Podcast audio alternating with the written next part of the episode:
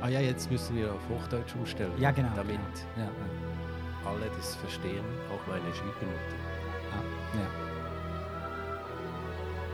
Ganz, ganz herzlich willkommen zu dieser neuen Episode von Diesseits von Gut und Böse. dem Podcast für Religion und Ethik.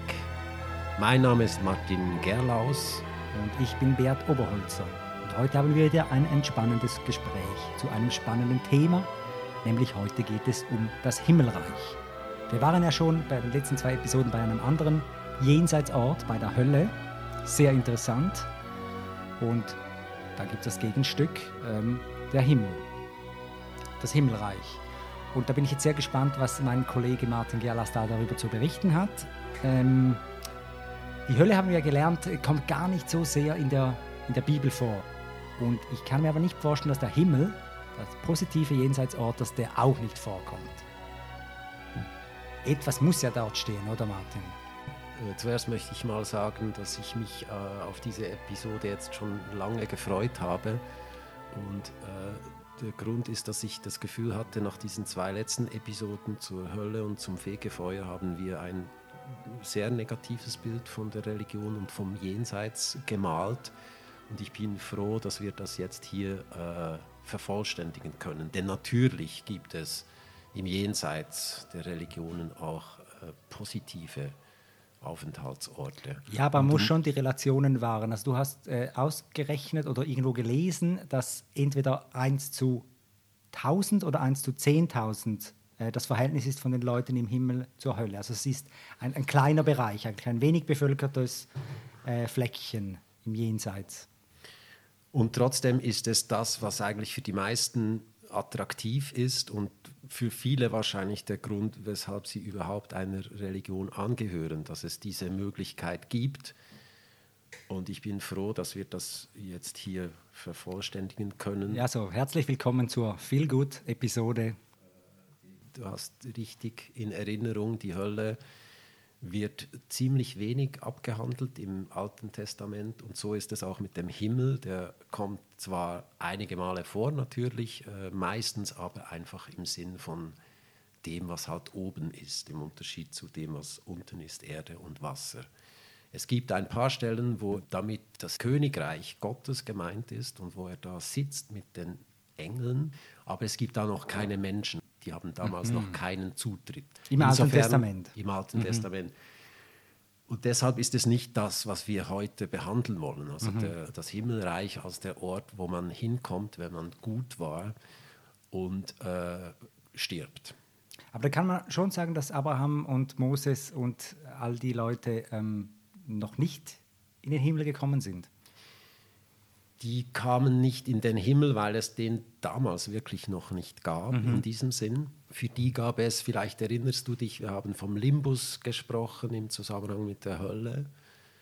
Äh, Das ist so eine Spezialabteilung einerseits für die Kinder, die äh, ohne Taufe verstorben sind, Mhm. andererseits aber eben auch für die, äh, die guten Leute aus den Vorzeiten, die Väter. Ah, klar. Moses und Abraham waren also im Limbus. Mhm. Oder sind es, Es gab heute? den, den Himmel noch nicht im Alten Testament. Ich habe auch erwähnt, dass die Juden, ich setze das manchmal so ein bisschen gleich, Altes Testament und Judentum. äh, Und ich habe erwähnt, dass die Juden halt, dass das Judentum nicht eine besonders jenseitsorientierte Religion ist. Das ändert mit Jesus.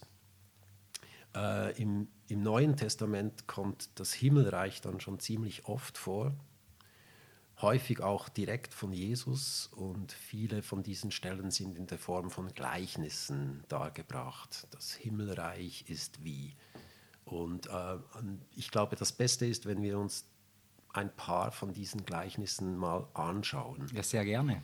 Damit wir wissen, wie Jesus dieses Thema lanciert hat. Weil es ist wirklich so, den, den Himmel als Aufenthaltsort für die Verstorbenen gab es bis zu diesem Zeitpunkt nicht.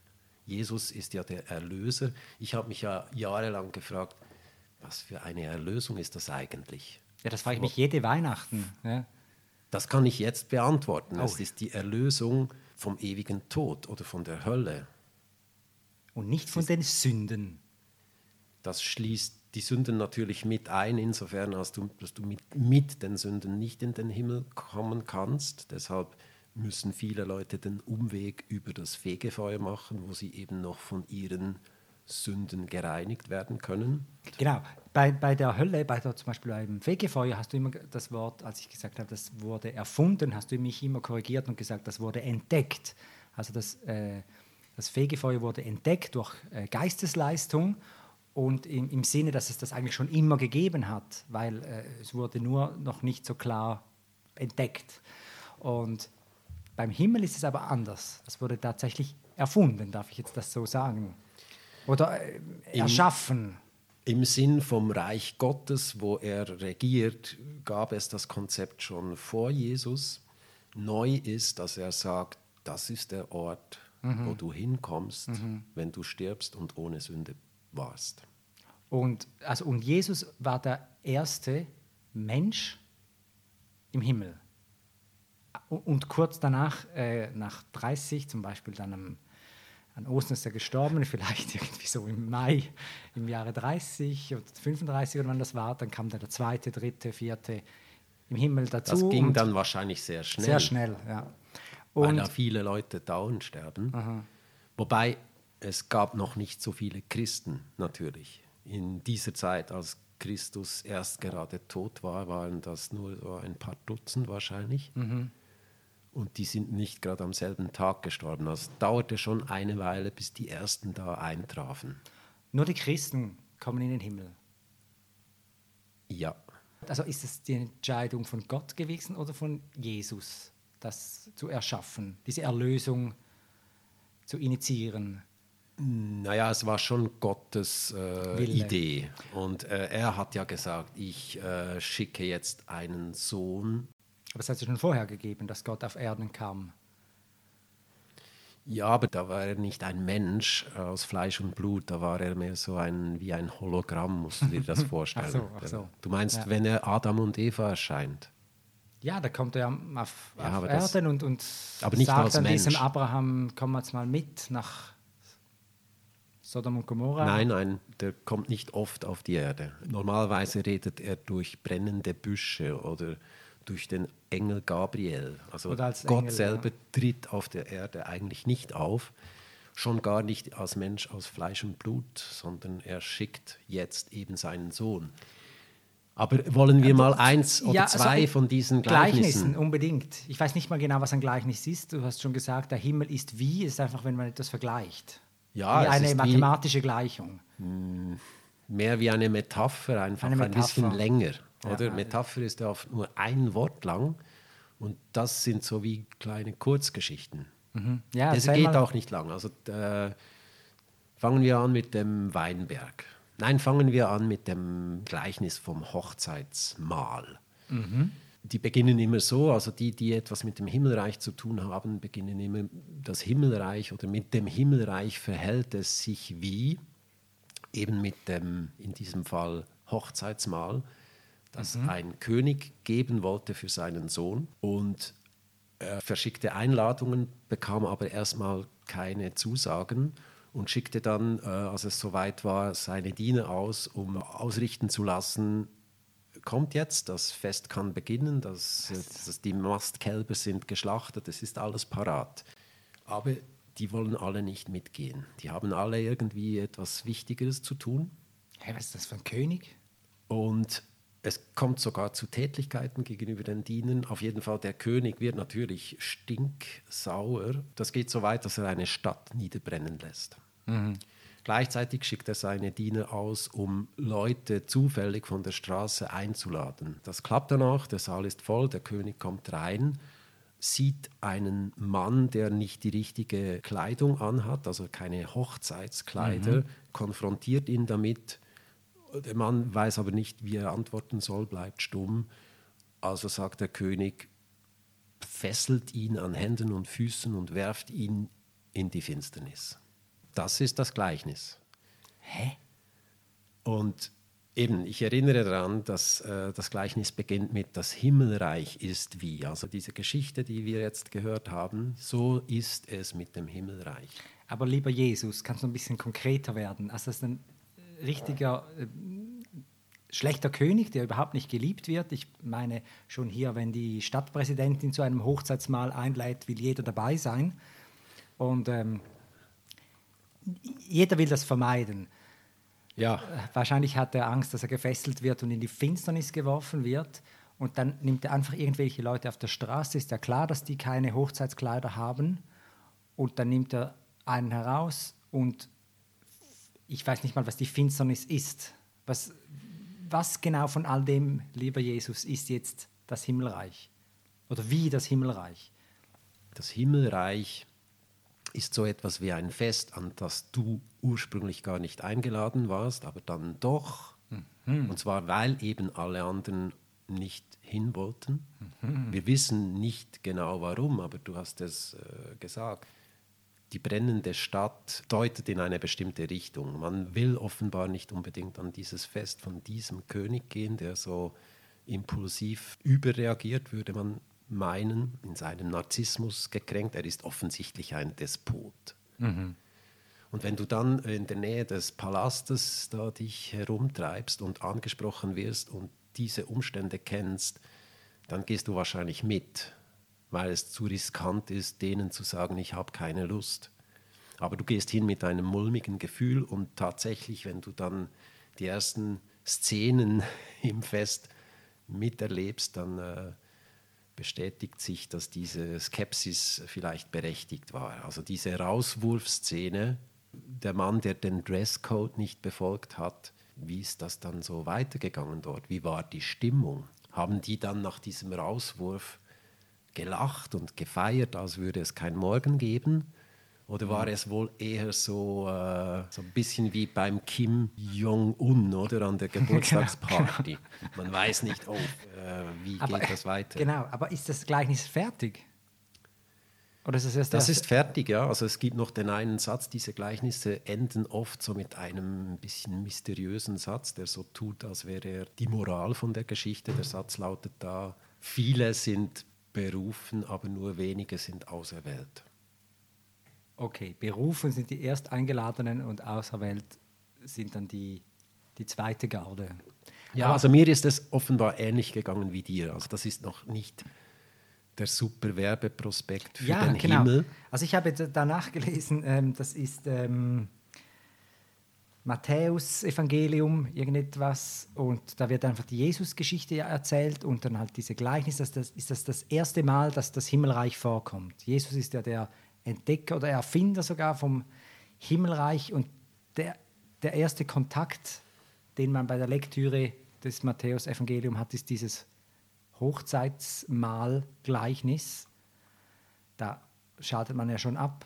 Also der König würde ja dann äh, Gott repräsentieren, oder? Ja, der König ist Gott, Jesus ist der Sohn. Das steht nicht im Text und das ist nicht meine Interpretation, sondern die Gleichnisse von Jesus, die kommen sehr oft so in der Sonntagspredigt vor und die sind natürlich von der Theologie noch und noch interpretiert worden. Da haben sich so gewisse Interpretationslinien herauskristallisiert. Und bei diesem Gleichnis geht es so in die Richtung, dass eben natürlich der, der König für Gott steht und der Sohn ist Jesus. Du wunderst dich vielleicht, warum für Jesus ein Hochzeitsmahl vorbereitet wird. Wer ist denn die Glückliche? Aber wir sind eben jetzt hier im Bereich der Theologie. Das heißt, äh, wenn Jesus vermählt wird, ist das immer die Glaubensgemeinde, die Kirche. Soweit eigentlich ist für sie alles klar. Jetzt wird es aber interessant, wenn die anderen Elemente gedeutet werden. Die Leute, die nicht zum Fest wollen, ob schon sie mhm. eingeladen sind, das ist Israel das sind die Juden. Mhm. Die Leute, die von der Straße aufgegabelt werden, das sind die Heiden. Mhm. Du stutzt, also ähm, das erklärt sich offenbar nicht ganz von selber, aber wenn du dir den Hintergrund in Erinnerung rufst, also hier entsteht eine neue Religion, eine neue Glaubensgemeinschaft aus dem Judentum heraus, und das zieht offenbar nicht bei allen Juden gleich gut. Also eine mhm. kleine Minderheit sagt, wir sind jetzt Neuchristen, aber die anderen sagen, nein, wir bleiben Juden. Hingegen ist das Christentum ja offen gegenüber Andersgläubigen, genau. gegenüber den Heiden. Und die Juden sind die Blöden in der Geschichte, weil das sind das die, die Stadt, die niedergebrannt wird. Das mhm. ist Jerusalem. Mhm. Sicher. Jerusalem ist zwar ähm, erst 40 Jahre später niedergebrannt worden, da die Römer haben Jerusalem äh, zerstört und den Tempel verbrannt. Aber das war 40 Jahre später. Also die Interpretation mhm. zieht ein Ereignis herbei, das 40 Jahre nach dem Gleichnis erst passiert ist. Und ich sehe deinen Gesichtsausdruck jetzt wieder an. Das äh, klingt für dich irgendwie verrückt, aber du musst ich hab, verstehen, ich wir ganz, sind. Ich habe nur ganz wenige Informationsfetzen hier. Als Jesus gestorben ist, das ist ja nachher passiert, nachdem er das Gleichnis erzählt hat, da ist doch der Vorhang im Tempel gerissen. Und ich hole jetzt vielleicht ein bisschen weit aus. Also ich kann nicht allzu weit ausholen, keine Angst, weil ich äh, sehr wenig weiß. Aber das heißt, der Tempel hat dort ja noch äh, bestanden. Und wann ist denn dieser Text geschrieben worden? Von Matthä Matthäus? Matthäus war, jetzt fragst du mich wieder Dinge, ähm, ich würde sagen so 80, 90. Okay, weil das ist das Interessante, wenn, genau, also der hat ja ähm, den, den Brand von Jerusalem mitbekommen und hat da gescheite Geschichten darum gesponnen. Nichtsdestotrotz ist es für uns vielleicht befremdlich, wenn man in einen Text etwas hineininterpretiert, das erst nachher geschehen ist. Aber in der Logik der Religion ist ja. das eben nicht so, weil da können solche Anachronismen vorkommen. Jesus war ein Prophet, also der weiß die Dinge auch im Voraus, also könnte er das, äh, das Gleichnis auch mit dieser Absicht erzählt haben. Also das ist in der Logik der Theologie eigentlich sauber. Ja, ein sehr doofes Gleichnis. Also bring mal ein neues. Oder, oder, oder äh, gibt es noch was zu sagen zu diesem Hochzeitsmahl? Da wirklich. Nein, wir können zum nächsten gehen. Also ich würde nicht sagen, es sei ein doofes ja, Gleichnis. Ich finde den Text ein gutes Stück äh, Literatur. Was, die, was wir jetzt über die Auslegung gesagt haben, da scheint mir manches auch dubios. Also mhm. ich kann trotz der, dem Verständnis des, des Prophetieprinzips kann ich das nicht richtig nachvollziehen. Mich, mir scheint hier einiges in den Text hineingelesen zu sein, ja, genau. eben die, die genau. Jerusalem genau. und Israel und so. Es könnte auch sein, dass er ein Gleichnis zu einem Gleichnis ansetzen wollte, das dann aber ein bisschen abverheit ist. Und dieser Matthäus hat es dann aber doch äh, irgendwie so interessant gefunden, dass er es doch aufgeschrieben hat. Gehen wir zum nächsten. Mhm. Das, das Gleichnis vom Sämann. Ja, ja, ja. Kennst du das Gleichnis vom Seemann? Nee, ich habe es nur so tun wollen, aber. Ich erzähle ja. es dir, vielleicht kommt es dir aber bekannt vor, weil das ist auch so ein. Ich war ein guter Sonntagsschüler.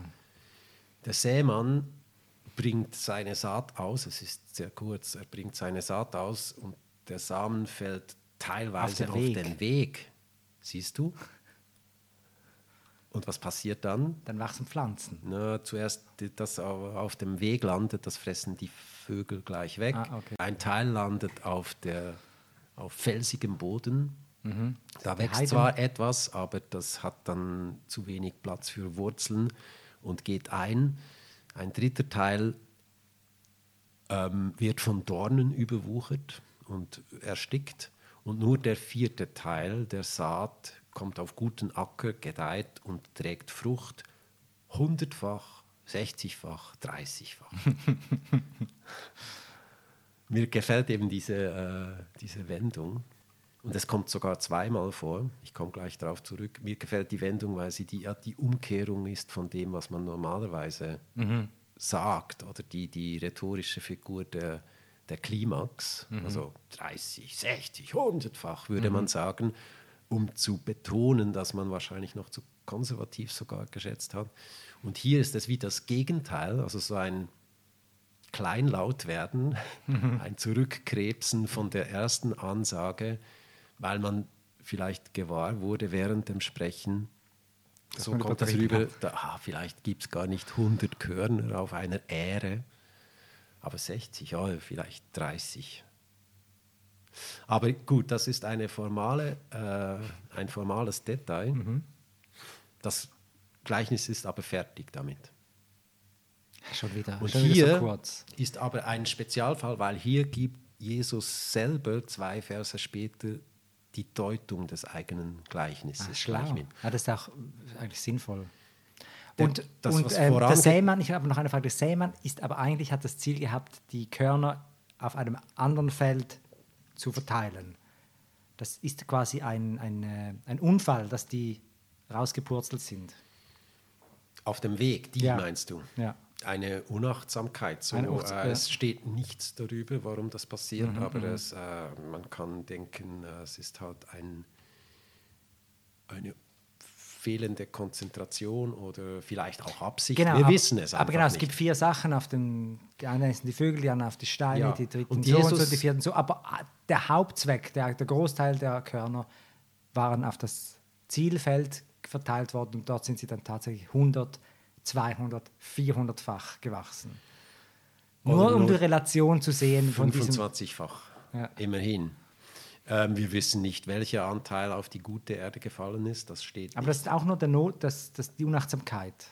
Ist nur die Körner, die durch Unachtsamkeit weggefallen sind. Was fragst du jetzt wieder? Wissen wir nicht. Das, ich habe dir alles erzählt, was ich weiß von dem Gedicht, äh, von dem Gleichnis. Okay, okay. Also, Aber er eben, er, er, er gibt ja dann die Interpretation selber. Mal schauen, ob die uns weiterhilft. Der Grund, warum er die selber gibt, weil das ist schon nicht die, der Normalfall. Aber ähm, im Vers dazwischen kommen die Jünger und fragen ihn, äh, Jesus, äh, du sprichst immer in Gleichnissen zu uns. Erstens, warum eigentlich? Kannst du, du könntest uns die, die Wahrheit ja auch einfach im eigentlichen Sinn äh, und nicht so übersetzt in ein Gleichnis äh, erklären. ja, die Jünger waren nicht so dumm. Und zweitens, das mit dem Sämann haben wir jetzt echt nicht verstanden. und Jesus sagt, ja, okay, ähm, denen da draußen, denen kann ich nur Gleichnisse erzählen, die verstehen sonst nichts. Und ihr ähm, versteht wahrscheinlich die Gleichnisse nicht, weil ihr halt jünger seid, also sozusagen Akademiker und ihr wollt das in abstrakter Sprache erklärt bekommen, was ich mit dem Gleichnis meine. Und das kann ich tun, Also ich interpretiere da auch noch etwas rein. Man sagt ja nicht gleich beim ersten Mal, wenn man etwas nicht versteht, dass man es nicht verstanden hat. Das war so das siebte Gleichnis, das sie Ja, nicht ja. verstanden haben. Ja. Und dann haben sie gesagt, ich glaub, das, das mit dem Sämen haben wir nicht kapiert. Dabei haben sie alle bisher nicht kapiert. Aber zum Glück gab es noch äh, Auslegungen. Also und Jesus sagt, es äh, ist so zu verstehen, der Sämann ist äh, Gott, er bringt Gottes Wort aus, die Samen sind Gottes Wort, wobei da wird es schon ein bisschen so äh, undeutlich, weil er fährt dann tatsächlich weiter in der Auslegung seines Gleichnisses, indem er immer die Samen trotzdem als Menschen bezeichnet. Also das geht so, äh, die, die, die auf dem Weg landen, das sind die Menschen, die halt vom Satan gleich weggerafft werden, noch bevor sie überhaupt Gottes Wort aufnehmen können. Die auf dem felsigen Boden sind die, die erst das Wort Gottes freudig aufnehmen, aber dann zu wenig Beständigkeit haben. Sie können keine Wurzeln bilden, sie fallen um vom Wind und verdorren. Und die mit den Dornen, die von den Dornen überwuchert werden, das sind die Menschen, die äh, zuerst auch Gottes Wort aufnehmen, aber dann von den Alltagssorgen und Begierden äh, äh, erstickt werden. Und die, die auf der guten Erde landen, das sind die, äh, die Gottes Wort aufnehmen und verstehen und hundertfach, sechzigfach, dreißigfach Frucht tragen und in den Himmel kommen. Das ist seine Interpretation des Und das- Gleichnisses. das- Wer Ohren hat, der höre. Sagt er am Schluss, oder? Das ist der Schlusssatz. Ah, okay. Ich habe gedacht, das sagst du jetzt zu mir. Ähm, das heißt aber 60, also 100-fach, 60-fach, 30-fach, das sind die Nachkommen. Oder wieso tragen sie Früchte? Oder Das flimmert so, also seine Interpretation, und das ist schon bemerkenswert. Er sagt, okay, ich erkläre euch das jetzt klipp und klar, aber dann, was die Samen bedeuten, das flimmert immer so zwischen, einerseits ist es Gottes Wort und andererseits sind es die Menschen, die das Wort Gottes aufnehmen sollen. Verstehst Ja, du? ja, ja. Verstehst du jetzt? Wer Augen hat, hat auch Ohren.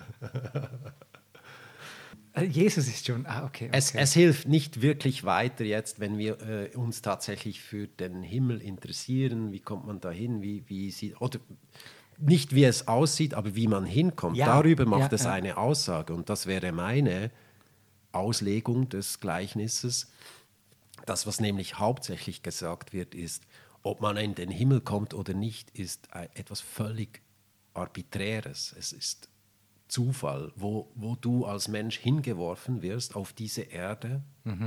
Dafür kannst du nichts. Das Hm, ja. stimmt, glaube ich, auch. Man wird auf diese Erde geworfen in irgendeinen Haushalt, in irgendeinem Land, in irgendein Milieu. Und man kann dann im Lauf des Lebens auch überhaupt nichts dazu beitragen, was weiter passiert. Also man ist ja eben ein Samen, ein, ein Pflänzchen. Man kann nicht einfach irgendwie von den Dornen rüberhüpfen zum guten Acker. Also man ist ohne jeglichen Einfluss auf den Lauf der Dinge und ob man ins Himmelreich kommt am Schluss, ist rein zufällig. Oder Also- wenn man es nicht Zufall nennen will, Schicksal. dann kommt eigentlich nur eine Person als handelndes äh, Subjekt äh, überhaupt vor im Gleichnis und das Seemann. ist der Seemann. Also der, der Seemann ist offenbar nicht besonders bemüht darum, den Samen irgendwie nur auf gute Erde zu. Also er, er ist nachlässig im Mindesten Mhm. und er kümmert sich auch nicht darum, dass die Dornen gejätet werden. Also wenn es einen Verantwortlichen gibt, Mhm. ist es auf keinen Fall einer der Menschen oder Samen, sondern der Sämann. Mhm, ja, ja, also ich würde jetzt auch hier als Fazit sagen, ein doofes Gleichnis. Es ist ähm, ein, ein, ein nachlässiger Gott und ähm, also, dass, dass da nicht gleich alle überzeugt sind, zu dieser neuen Religion zu Westen, überrascht mich jetzt auch noch nicht, Mindestens- aber vielleicht das dritte Gleichnis. ähm, Mindestens das Verkaufsargument Himmelreich zieht irgendwie noch nicht so richtig nach diesen zwei Gleichnissen. Das man, sehe müsste, ich man auch. müsste vielleicht schon noch mehr sagen, als kleine Kritik an Jesus, was dann einem dort erwartet, was dann so lässig ist Ja, eben. Himmelreich. Und Eben, genau. Also das Letzte, was wir wissen aus diesem Gleichnis ist, was passiert dann? Also die Ähren, die, die guten Pflanzen werden, was passiert mit denen? Die werden abgeschnitten, die werden gedroschen, die werden zermahlen und gebacken. Im besten Fall. Wenn, nicht, wenn sie nicht den Hühnern gefüttert werden. Also das, was einem jetzt da reizen soll, was die Incentives sein sollen, damit man irgendwie unbedingt zu diesen guten Ähren gehören will, das steht nicht im Gleichnis. Das müssen wir anderswo suchen. Vielleicht finden wir es beim nächsten. Das Gleichnis vom Weinberg geht so, der Weinberg, also der, wieder das Himmelreich, ist so wie der Weinberg, dessen Besitzer geht früh morgens raus und heuert Leute an für den Weinberg, um dort zu arbeiten und verspricht allen einen Dollar, einen, Einen Shekel. Dinar für den ganzen Tag. Drei Stunden später geht er nochmal dort vorbei, heuert weitere an. Diesen verspricht er als Lohn, was recht ist. Und dasselbe macht er wieder drei Stunden später und wieder drei Stunden später, also um drei Uhr. Dann kommt er um fünf Uhr, also zwei Stunden später, nochmal am Markt vorbei und sieht wieder Leute, die dort einfach rumstehen und sagt ihnen, warum äh, seid ihr so untätig, da nur am Herumlungern. Sie sagen, uns hat man nicht angestellt und er schickt sie auch noch auf den Weinberg. Gut, und dann ist ähm, Feierabend und es kommt zur Auszahlung des Lohns. Und er sagt dem Verwalter, äh, gib den letzten, also der letzten Schicht zuerst. Und die kommen und die kriegen alle einen Dinar. Dann kommen die nächsten, die von 3 Uhr und so weiter, bis die letzten kommen, die von 6 Uhr morgens schon gearbeitet haben und kriegen aber auch nur einen Dinar. Und dann reklamieren sie und finden das irgendwie unpassend, dass sie zwölf Stunden oder so geschuftet haben, während die anderen ja nur so eine Stunde hinzukamen, dass sie gleich viel verdienen sollten wie die. Und die Antwort des Gutbesitzers ist also zu einem von denen, dir geschieht kein Unrecht. Mhm. Haben wir denn nicht einen Dinar vereinbart? Also, ist das nicht ein Vertrag, der gültig ist? Also geh weg mit deinem Geld und lass mich mit meinem Geld machen und bezahlen, wen und wie viel ich will. Mhm. Ich finde das natürlich gut, wenn man so Gewerkschaftsdiskussionen führt, so ein Gleichnis zu haben, aber was hat das mit dem Himmelreich zu tun? Es ist ja kontraintuitiv. Die Leute sind ja verdutzt.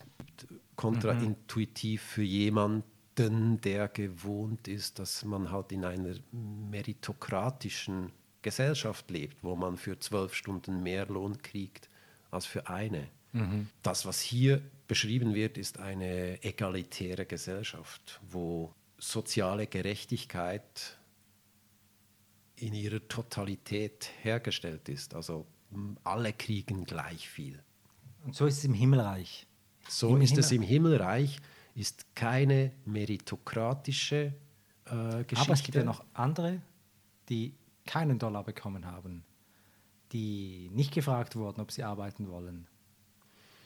Ja, du hast recht. Und es gibt natürlich auch, also wenn man sagt, das ist hier eine egalitäre Gesellschaft oder Ökonomie, gibt es natürlich auch noch den Gutsbesitzer selber und den Verwalter, die offenbar auch irgendwo außerhalb des Systems sind und die mhm. sind nicht derselben Logik unterworfen.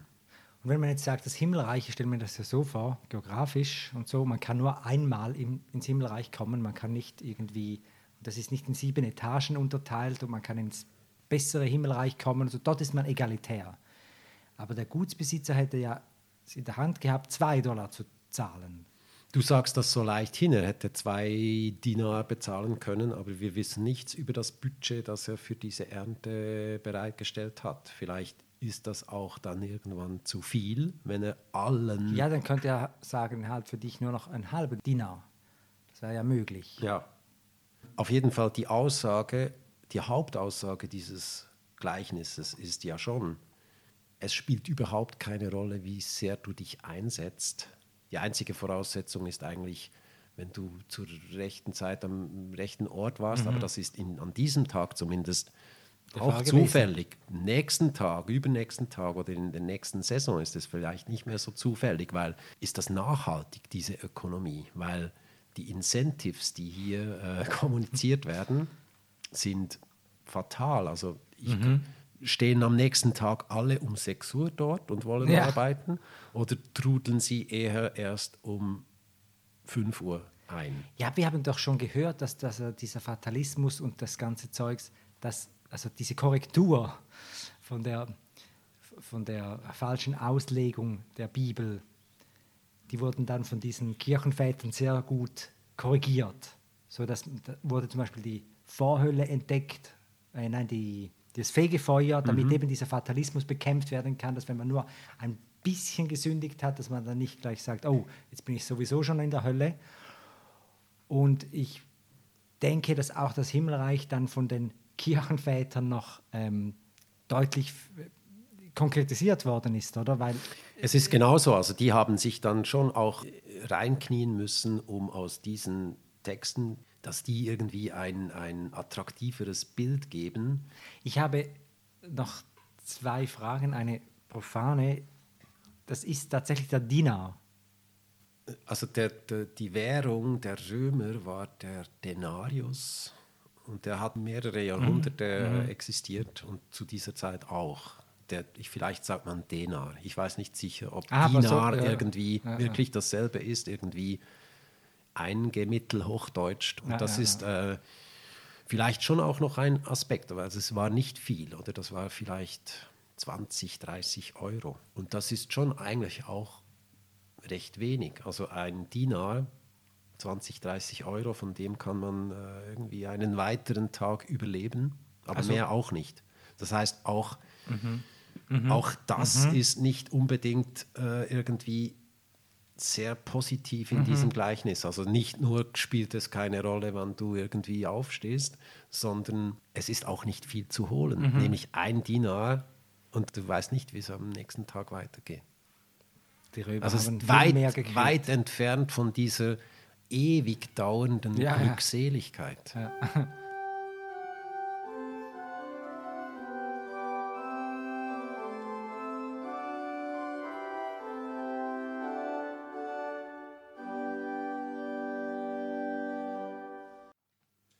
Schauen wir das mit Thomas von Aquin an. Äh, der, der soll jetzt stellvertretend für die ganze Theologie des Christentums stehen. Und er hat sich auch viele Gedanken eben zum Jenseits gemacht und gut, er hat sich zu allen theologischen Themen viele, viele Gedanken, Gedanken und viel Text gemacht.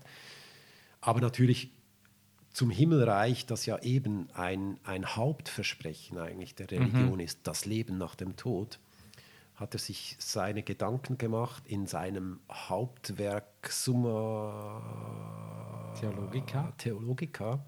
Und das Erste, worum er sich kümmert und worum er sich hauptsächlich kümmert, ist die Frage des auferstehenden Körpers.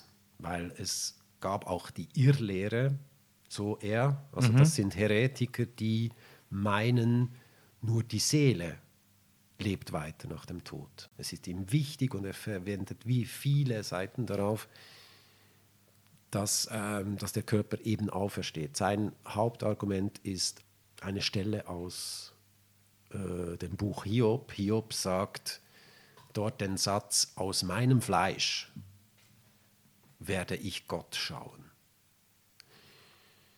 Das ist jetzt so eine Wendung, die habe ich tatsächlich nachgesehen in anderen Übersetzungen, weil aus ja. meinem Fleisch, was heißt denn das? Ja. Da habe ich dann nachgesehen und prompt gibt es da sehr große mhm. Unterschiede. Mhm. Also eine Übersetzung ist das Gegenteil. Mhm.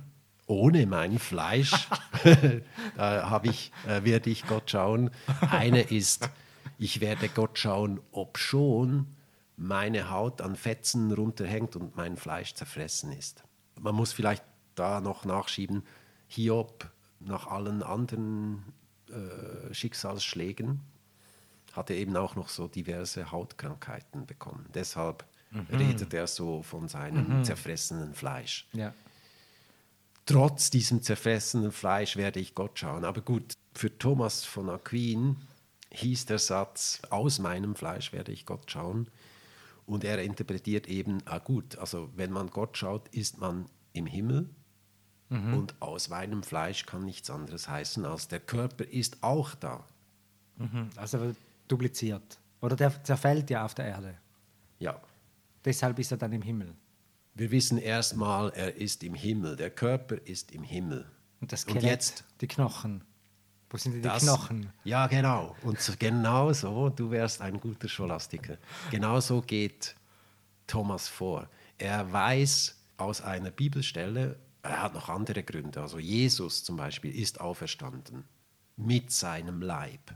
Und, der, und der Leib war real, oder? Also das war nicht ein Hologramm oder sowas, sondern man konnte ihn berühren, er konnte seine Wundmale zeigen. Er, der mhm. Körper ist auferstanden und so geht es ab diesem Moment auch den Menschen, wenn sie denn gut und fromm sind.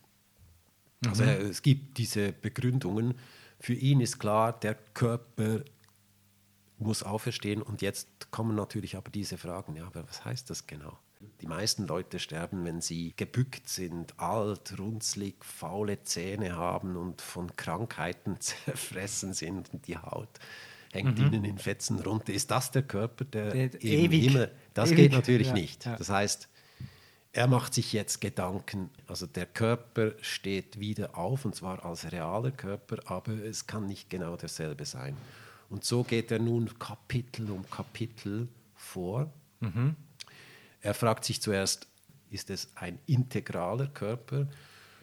Und das bejaht er. All, alle Glieder gehören dazu, also auch zum Beispiel die Genitalien. Die Innereien gehören dazu, also Darm. Und, also er fragt sich das alles. Äh, die, diese Kapitel sind immer so aufgebaut, eben wie Wissenschaft ein bisschen, so nach dem Vorbild von Aristoteles. Er, äh, legt einmal zuerst die verschiedenen Meinungen, die schon existieren, äh, aus und dann bespricht er das dafür und das wieder, das da wieder und, und schließt dann daraus, was Sache ist. Die Innereien gehören dazu, allerdings nicht gefüllt mit dem, was sie sonst gefüllt sind, sondern mit einer, mit einer Ersatzflüssigkeit, würde man sagen. Du kennst diese Hygieneartikel-Werbungen, wo man äh, früher zumindest so dann blaue Ersatzflüssigkeit verwendet Ja. hat. Also nichts So Ekliges, Innereien ja, Aber das beweist ja, das ist nicht irgendwie ein, äh, einfach eine, ein Vorschlag, wie es zu verstehen sein könnte, sondern er beweist es Das durch ist Stellen jedes in- Mal kann er den Beweis, er setzt nichts als selbstverständlich voraus. genau. Also er zitiert erstmal alle anderen, manchmal nennt er sie Heretiker, also aber die eben schon auch äh, abweichende Meinungen vorgebracht haben. Und äh, ich erzähle dir jetzt einfach, zu welchen Schlüssen er kommt. Mhm. Es gibt die Innereien, es gibt Haare und Nägel. Offenbar wurde das auch diskutiert, weil das halt äh, Dinge sind, die auch Zerfallen, abgeschnitten Mhm. ja. werden. Wachsen die noch im Himmel, die Nägel? Nein, das bleibt dann immer gleich. Ah. Aber es wurde eben argumentiert, die sind eigentlich wie äh, Schweiß oder Urin, das geht weg vom Körper. Das Mhm. muss nicht unbedingt wieder auferstehen. Aber ähm, Ja, wäre Thomas, schon, wär schon cool. Thomas argumentiert oft äh, einfach mit der Perfektion, die sonst nicht gegeben hat. Ah, Nein, da sagt er, diese Körperteile haben einen Nutzen, nämlich den Körper zu schützen. Die, die Haare und die Nägel schützen andere Körperteile und deshalb braucht es sie. Die Körperflüssigkeiten, Kot, Urin, Schweiß, Aerosole. Die, die werden nicht auferstehen. Aerosole auch nicht. werden nicht auferstehen. Ja, Nein. okay. okay. auch nicht Sperma oder Muttermilch werden Ja. nicht auferstehen. Also Blut aber schon. Und dann fragt er sich, ähm, was ist mit dem Inhalt des Körpers, also in, wenn er noch nicht Kot geworden ist, aber auch noch nicht verarbeitet zu Stärke, zu, zu Fleisch. Was ist damit? Und er macht dort einen, ein interessantes Gedankenspiel. Angenommen, jemand ernährt sich ausschließlich von Embryonen. er, er erzeugt dann, erzeugt Kinder. Dann heißt das ja, dass diese äh, Samen und, oder die Kinder, die gezeugt wurden, bis zu einem gewissen Grad aus der Substanz der verspeisten Ja, ja. Embryonen. Und die Frage hier, die, die behandelt wird, ist, wer aufersteht jetzt? Aufersteht das Embryo, das gegessen wurde, im Nachkommen des gezeugten Embryos oder aufersteht es als die, das erste Embryo? Wer, sti wer stirbt denn? Das gezeugte Kind. Ja, alle sterben irgendwann. Und die Frage ist, Also die gegessenen Embryo. Also in dem Moment, als der Embryonenesser ein Embryo isst, der Embryo ist ja schon, der ist ja gar noch nie geboren. Der, der ja, aber ja, der ist schon beseelt und äh, ist, ist schon beseelt. Und Die Beseelung findet irgendwie der in der statt. zwischen 12. und 24. Woche statt. ah, nicht bei der Zeugung. Da gibt es verschiedene Meinungen. Nach Aristoteles ist es für Buben nach, nach, ich glaube, Für Heretiker. 80 Tagen und für Mädchen nach 40 Tagen. Nein, umgekehrt. Für Buben ist es früher. Für Mädchen später, glaube ich. Aber das führt Glaubst jetzt du, auf ein Nebengleis. Du und Aristoteles, ja. Das, das erste Gleichnis, das ich wirklich spannend finde, einer ist nur Embryonen. Die sind schon beseelt. Und in dem Moment kommen die ja schon in den Himmel. Dann sind sie ja tot. Ja. Die Embryonen, die äh, getötet wurden, die kommen in den Himmel. Genau, die sind alle schon im Himmel. Und dann, Und ihr Körper eben auch. Die Frage ist, zu welchem Individuum, stimmt, zu welchem Individuum, zum früheren oder zum späteren gehört diese Materie? Also wir müssen das nicht weiter vertiefen. Ich, äh, Thomas kommt zum Schluss, es gehört zum ersten Embryo.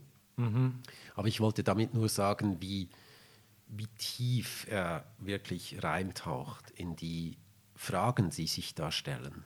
Ja, also, es- es wenn man einmal anfängt Ja, und sagt, ja, ja. doch, der Körper Genau. muss auferstehen und dann gründlich genug und ehrlich genug ist, dann stellen sich einfach wahnsinnig viele Probleme. Und ich Die man mit einem einfachen Gleichnis lösen kann oder mit einer Summa Theologica. er macht es eben auf die wissenschaftliche Mhm, Art. ich sage nicht, dass alle Schlüsse irgendwie sauber sind, aber ich anerkenne die Redlichkeit des Mhm. Bemühens, dieses Problem, was für ein Körper ist das und was heißt das jetzt, dass er das zu lösen versucht. Aber Gehen sag wir- jetzt noch schnell zum Thomas. Ähm, der, der See, also die Seele, das habe ich so noch nie gehört. Die, ich habe immer gedacht, die Seele, das wäre das Superdings der Christen.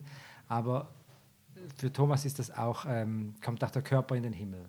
Aber bei Tieren ist das völlig ausgeschlossen. Das äh, Himmelreich oder so irgendetwas. Auch für die edelsten Tiere, die es gibt.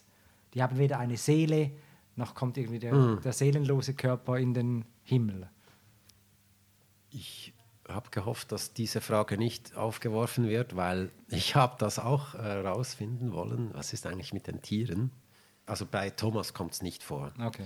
Aber ich habe irgendwie aufgeschnappt, dass, äh, weißt du, man schnappt halt so Dinge auf, dass es einen Streit gab zwischen den Franziskanern, die ja sehr tierlieb sind, äh, und den Benediktinen, Mhm. Die die, äh, für die Massentierhaltung einstehen. die sind im Streit gewesen über diese Frage, ob Tiere in den Himmel kommen. Und ich wollte da mehr davon wissen, weil ich mir Unterhaltung davon versprochen Ja. habe. Bin aber nicht fündig geworden, aber mir ist etwas dann begegnet von einem Eckhart, ich weiß nicht mehr. Und der hat eben die, die, sich dieser Frage gewidmet, aber ähm, als Pseudotheologe. Und er kommt aber auch zu Antworten. Und die sind differenziert nach Tierarten. Es gibt also Tierarten, die kommen nicht in den Himmel, keine Chance. Der Leopard, der fällt seine Beute immer von hinten an. Das Huhn ist verantwortlich für die hohen Cholesterinwerte. Und das Lustigste habe ich gefunden, die Maus, die ist einfach zu klein und zutiefst areligiös. Die, die Favoritin war die Gans, die Graugans Martina, die gehörte dem Verhaltensforscher Peter Lorenz oder Lorenz Peter. Das war der mit den Gänsen. Mhm. Die Gans kommt in den Himmel, weil sie so menschentreu ist. Mhm. Aber das ist eben, das ist nicht echte Theologie, Nein, das, das ist, ist, jemand, der sich lustig darüber macht und wie der Streit zwischen. Ähm, solche Leute wollen wir nicht lesen, ja. Ja. Also Kehren wir zurück zum, Zum Thomas. zum Thomas und zu seinem Körperproblem. Es gibt noch zwei, drei Aspekte des Körpers, die ich unbedingt noch erwähnen will. Der Körper ist schmerzunempfindlich. Im Himmel? Ja, Ja. Was aber nicht heißt, dass er völlig unempfindlich ist. Also er ist, ist nicht taub. Du bist nicht einfach ein Zombie. Du kannst keinen Schmerz fühlen, aber äh, trotzdem bist, ist der Körper irgendwie sensibel. Es wird keine Nahrung aufgenommen, also es wird nicht gegessen Ja, und ja, getrunken. Deshalb genügt Ja. es ja, dass eine Ersatzflüssigkeit im Darm ist und in der Blase. Äh, man ist keusch, also man zeugt keine Nachkommen. Es gibt auch keinen Grund dafür. Ja, es, es gibt- gibt neue Leute, entsprechend ja. auch keine Fleischeslust, also man hat keine sexuellen Begierden. Der Körper ist einerseits eben real und hat Substanz und andererseits ist er subtil, also irgendwie doch ephemer, geistig. Er ist Mhm. beides, er okkupiert Raum.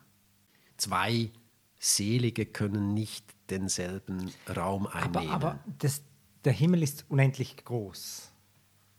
Man hat das, das, das Problem, wir haben hier immer das Problem der 10 Millionen Schweiz.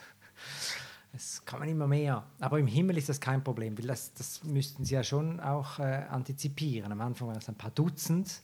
Zu diesem Zeitpunkt, das konnte Thomas ja sicher gut ausrechnen, waren es vielleicht ähm, schon, wenn da irgendwie drei Generationen pro Jahrhundert äh, und dann irgendwie waren es da schon fünf Millionen, dann sind es ja insgesamt schon irgendwie 100 Millionen im Himmel.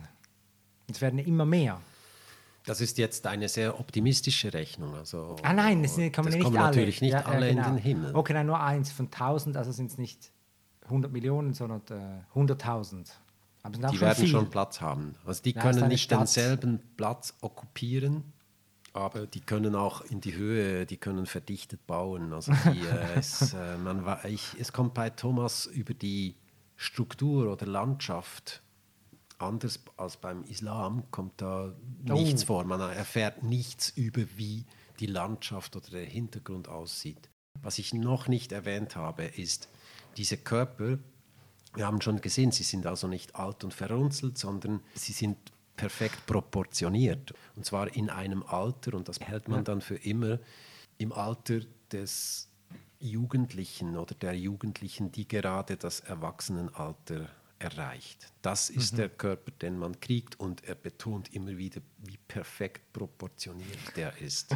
Und man fragt sich schon, also diese Detailversessenheit und diese Betonung der perfekten Körper, warum geht das jetzt nicht weiter? Also wann erfährt man endlich, was man mit diesem Körper denn machen kann? Weil Man weiß, Es man kann nicht essen, man Ja, genau. kann nicht trinken, man kann nicht äh, sexuell verkehren. Was nützt es da, so Ja. einen perfekten Körper zu haben? Und das bricht dann tatsächlich ab. Es kommt nichts bei Thomas. Aber ich, du hast ja auch noch etwas wahnsinnig Interessantes versprochen, wie sich die Engel bewegen. Und ich glaube, dieser Thomas, den muss man einfach gelesen haben. Das ist ja so ein tolles Werk. Ja, aber es ist auch schwer zu lesen und es ist wahnsinnig dick. Ich will nicht davon abraten, aber es ist nicht die Le- Lektüre, die man jetzt jedem unter den Weihnachtsbaum legt. Es ist hart zu lesen und es ist Stoff, äh, ich meine, das, ich habe das erlebt, das wird auch auf Universitäten in Philosophie-Seminaren kommt das vor. Und diese Texte, wo es über das Seiende geht und so, das ist Genau. wirklich, da, da wirst du verrückt. Da würde ich sagen, jederzeit in der Bibel ein Jesus-Gleichnis anschauen und mit Franz Kafka vergleichen, das ist äh, eine gute Freizeitbeschäftigung. Thomas von Aquin lesen, da muss man schon irgendwie Theologie studieren oder ein Philosophiestudent sein.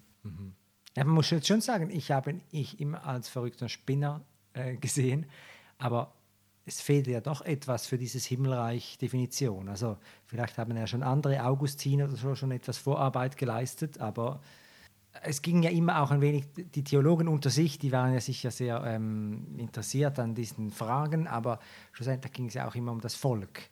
Was, man musste denen ja etwas verkaufen. Die könnten ja auch jederzeit wieder zu anderen Göttern abspringen oder, oder sonst Dummheiten machen. Diebstahl ähm, gehörte sich nicht und die Strafe war einfach, dass man dann, äh, oder ein Teil der Strafe, dass man nicht mehr in dieses tolle Himmelreich kommt. Aber wenn man gar nicht weiß, was das ist, Genau, und das fehlt natürlich trotz aller Ausführlichkeit zur Beschaffenheit des Körpers, das fehlt bei Thomas auch. Man fragt sich schon, warum diese vielen, vielen Kapitel zu Details bis zum Inhalt des Darms. Aber äh, was macht man nun mit diesen Körpern? Aber es ist ja schon ein bisschen so, wenn ich eine Reise buche, eine Kreuzfahrtreise, dann will ich auch wissen, gibt es 17 Kinos und welche Filmgenres äh, werden in diesen Kinos abgespielt? Dann will ich jedes Detail wissen, obwohl man einfach sagen könnte, ja, ist einfach cool, auf dem Mittelmeer herumzufahren. Es gibt dafür zwei mögliche Erklärungen. Also zwei, die mir eingefallen sind. Die eine ist, es ist einfach schwierig, das zu beantworten, sobald du mal in dieser Schlaufe drin bist, dass du diese Doppelnatur des Körperverständnisses hast. Doppelnatur, mit dem meine ich eben, er ist einerseits Substanz und andererseits ephemer oder so, nicht ganz Substanz. Man kann aber nicht essen, die Genitalien sind da, aber die Funktion darf kein Thema sein.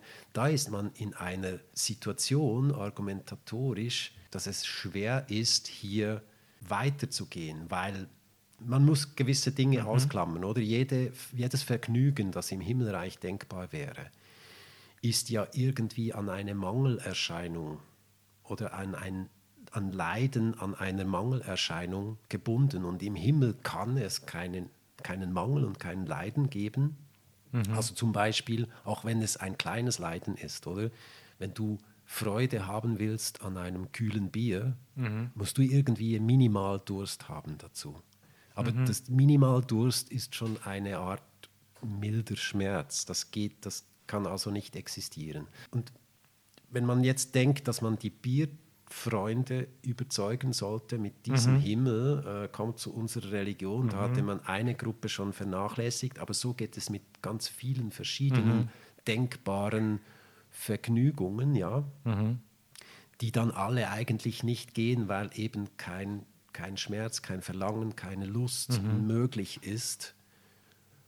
Vielleicht kann man Sport treiben. Aber, muss aber man auch, auch nicht. Da, ja. Man könnte denken, ja, mit diesem Körper könnte ich endlich einen Marathon beenden.